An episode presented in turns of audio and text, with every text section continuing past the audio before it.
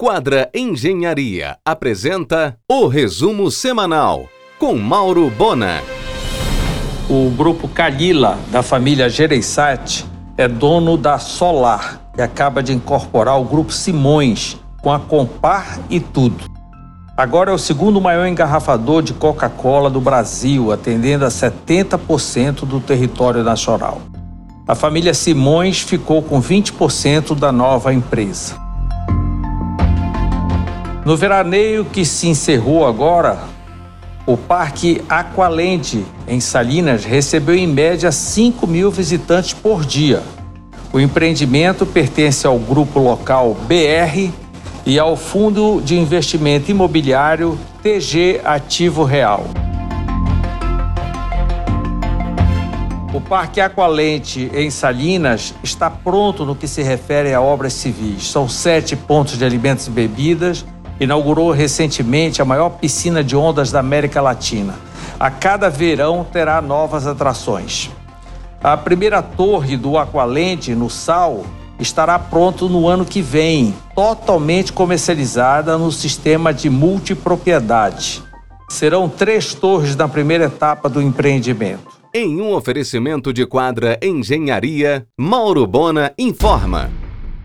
Parauapebas ficará muito bem servida. Os grupos Baterdei Porto Dias e Redidor construirão hospitais de alta complexidade na cidade. O imenso home center no segundo piso do lojão do líder Quintino abrirá até o final do ano. Houve atraso dos fabricantes de equipamentos e gôndolas.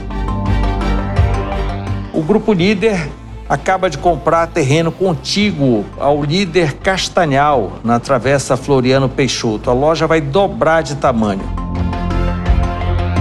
O empresário Winston Diamantino inaugura neste mês a Revermar Fiat, na Almirante Barroso com Lomas Valentim, antiga Invencível Veículos. Com o selo da Qualitec Engenharia, começou a obra de transformação do Cemitério da Soledade em Parque Memorial. Nesta segunda, no argumento, o executivo Uli Braga, CEO do grupo Aqualente, e o baita investimento que o grupo faz em Salinas. E mais, Carlos Xavier, presidente da FAEPA, e Marcel Botelho, reitor da UFRA, falam sobre o poderoso agronegócio paraense às 22 horas, na RBA. Em um oferecimento de quadra Engenharia, Mauro Bona informa. No Prelo, novo livro de Reinaldo Silva Júnior, Belém entre as águas em meio à floresta.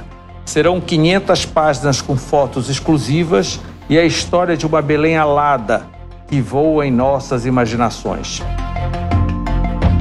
A ministra Damares Alves levou para Brasília preocupações com roubo de gado no Marajó e também tráfico de drogas e de pessoas.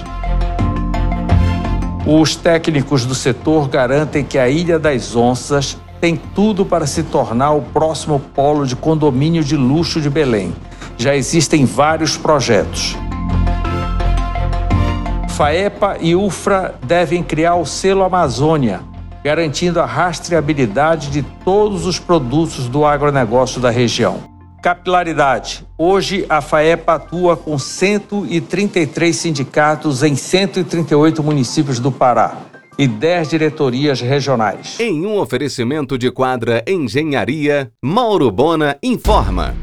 Nos almoços de terça a quinta, o Sushi Rui Barbosa segue servindo menu executivo com entrada e prato principal a preços especiais, além do alacarte.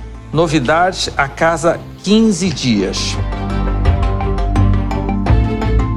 Grupo Sicília fará uma noite Galdens no restaurante Família Cecília no dia 19, tendo como chefe convidado Gabriel Vidolin, que trabalhou no El Bulli com Ferran Adrià. O Café Galdens assume os almoços do Família Sicília a partir desta terça com cardápio exclusivo. Neste mês, a Finama inaugura um dos laboratórios de simulações realísticas da faculdade, o Laboratório de Prática Hospitalar Adulto, que tem a concepção do que há de mais moderno em equipamentos. Já se programando para o Setembro Dourado, mês de conscientização do câncer infanto-juvenil, o Sion, um único serviço privado que contempla essa especialidade em Belém, está repaginando a ala de oncologia infantil para dar um tratamento ainda mais humanizado aos seus pacientes. Em um oferecimento de quadra Engenharia, Mauro Bona informa. A UFRA aumentou em 300% seu engajamento com a sociedade por meio de suas ações de extensão universitária. O foco da nova Biopalma é a produção de biocombustível, projeto já encaminhado. O líder PET no Lojão da Quintina abrirá em outubro completo.